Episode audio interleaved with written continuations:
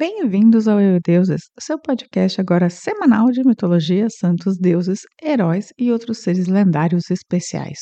Eu sou a Camila Kintzel e toda semana me alterno com a psicopompa nórdica Daniela Benetti contando histórias para vocês. Esta semana nós vamos ao norte da Europa, mais especificamente à mitologia nórdica escandinava, para conhecer as Valquírias, umas moças que não estão aqui para brincadeira. Muito pelo contrário, levam muito a sério seu trabalho. Estou realmente cansado. Parece que estou trabalhando desde sempre. São espíritos jovens e femininos, belíssimos, que vão até os campos de batalha e recolhem os guerreiros derrotados que lutaram e morreram com honra. São sempre altas, loiras, usam por vezes uma armadura brilhante e montam em cavalos brancos especiais. Nos países nórdicos, as luzes do norte, também conhecidas como aurora boreal, muitas vezes foram vistas como um reflexo do escudo brilhante das valquírias, que estavam fazendo seu trabalho e trazendo a luz da aurora boreal com ele. Ou seja, o reflexo do escudo das valquírias ao recolher os mortos nas batalhas, nos campos, forma as luzes da aurora boreal. Bonito, né? Você é uma estrela que brilha, brilha, brilha. As valquírias são espíritos femininos que servem Odin e Freya,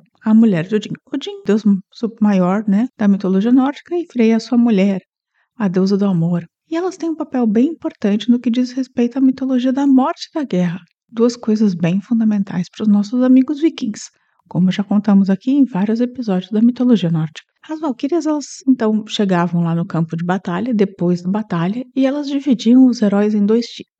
Os bem, bem valorosos, metade do campo, era levado para o Valhalla, que era o paraíso dos vikings, onde ficavam com mulheres e hidromel, aproveitando o além-vida até o Ragnarok, que é o apocalipse viking. Olha que eu relei no Poodle, ele tipo se transformou na besta do apocalipse. Esses bem, bem valorosos estavam a cargo de Odin e seriam chamados no Ragnarok para lutar a seu lado. A outra metade, que não ia para o Valhalla, mas iria para Fogvanger, que é o palácio de Freya, a mulher de Odin. E lá eles seriam treinados dia após dia para se tornarem os guerreiros fantasmas mais incríveis. Seriam servidos a eles adoráveis banquetes, eles seriam chamados também para, na hora do Ragnarok, como uma força especial de defesa da Freya.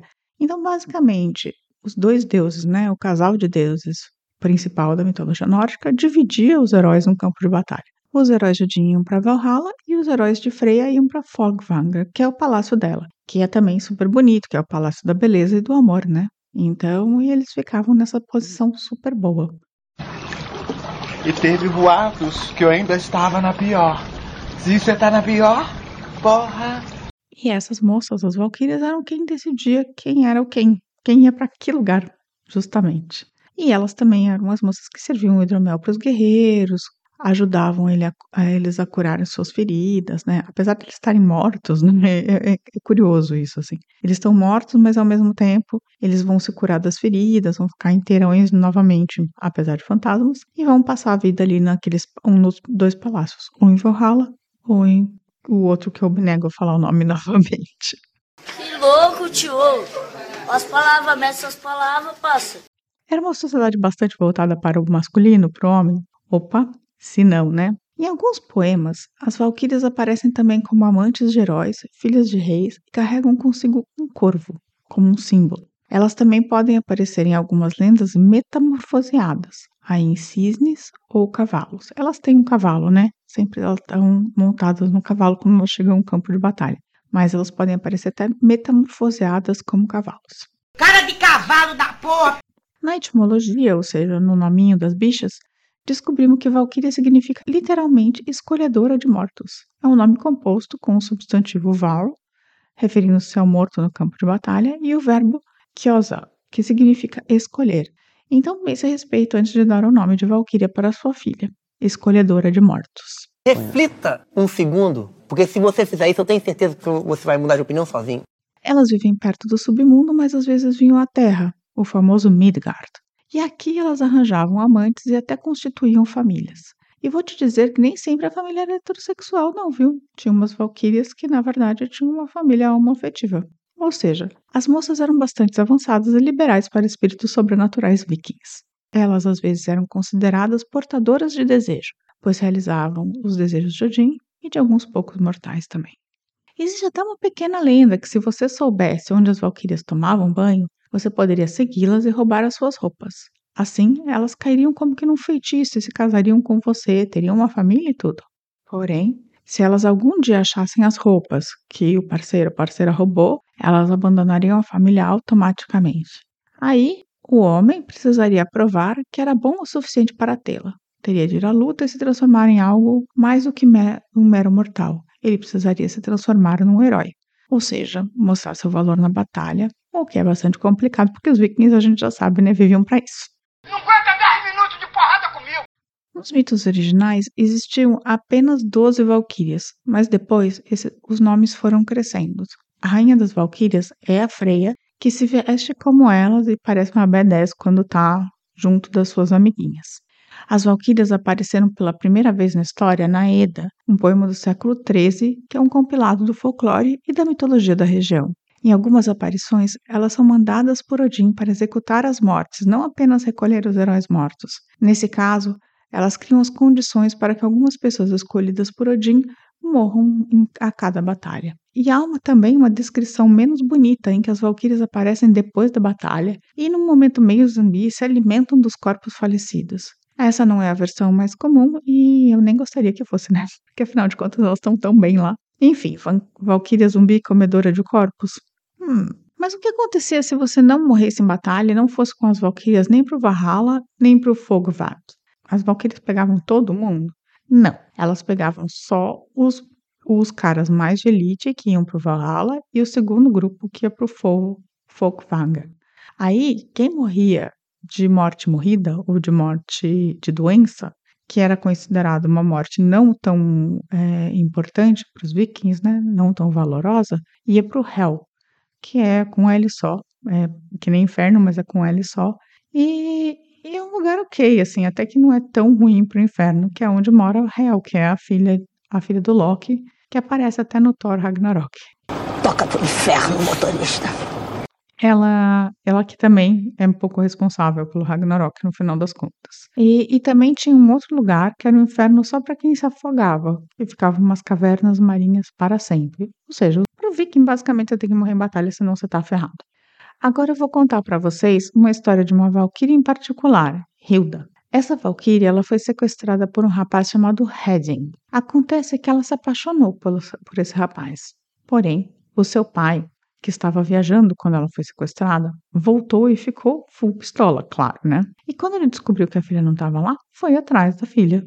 Vou te achar, não importa o que aconteça. Quando ele chegou na ilha e buscou, buscou, buscou, quando ele chegou na ilha onde estava a Hilda e o Hedin, o Hoggin, que era o pai, todo mundo com H, Hilda, Hedin e Hoggin, chamou quase o futuro genro para a batalha, claro, porque afinal de contas ele havia roubado a filha dele. E esses caras batalharam a noite inteira. Muitos homens, né, dos dois exércitos morreram.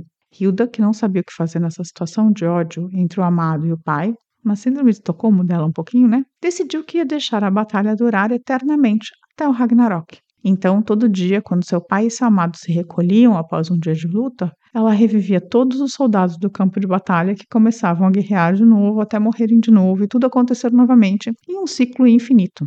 Ressuscita! E essa ficou conhecida como a lenda de Hoggin, sendo que devia se chamar a lenda de Hilda, né? Machismo de novo? Nunca. Bem, nas artes, as, as valquírias foram muito representadas, em especial por conta da parte da peça chamada A Cavalgada das Valquírias, de Wagner, que faz parte do Anel dos Nibelungos. E o Wagner era o compositor favorito de Hitler. Mas assim, a peça é maravilhosa. A Cavalgada das Valquírias aparece até no Pernalonga. Vocês lembram dele de umas, com umas tranças louras e um chapéu de, de chifres, que nem de viking? Pois é. Mais recentemente, na real, em um anime da Netflix, saiu que saiu praticamente agora, as Valquírias têm mais um papel fundamental. Em Record of Ragnarok, os deuses desistem da humanidade, mas as Valquírias, em, em, especial Brunilda, os convencem a ter 13 batalhas entre grandes humanos e deuses para ver se os homens sobrevivem ou não. As Valquírias ajudam os homens que estão disputando contra os deuses.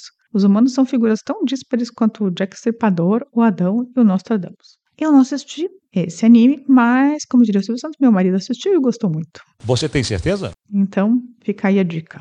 Trata de valquírias também.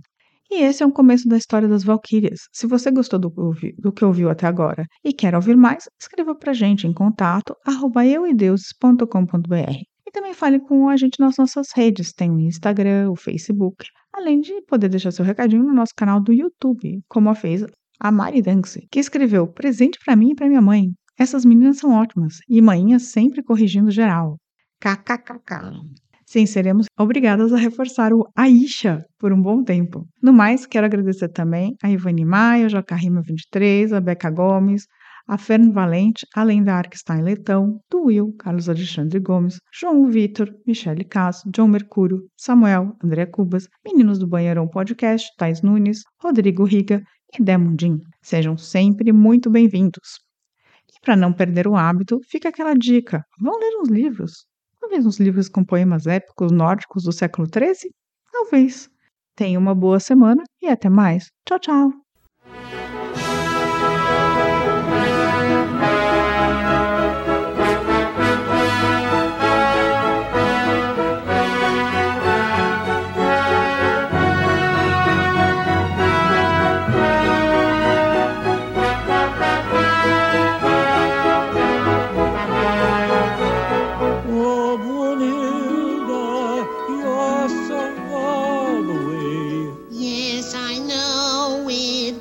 I can't help it. Upon hill, be my love?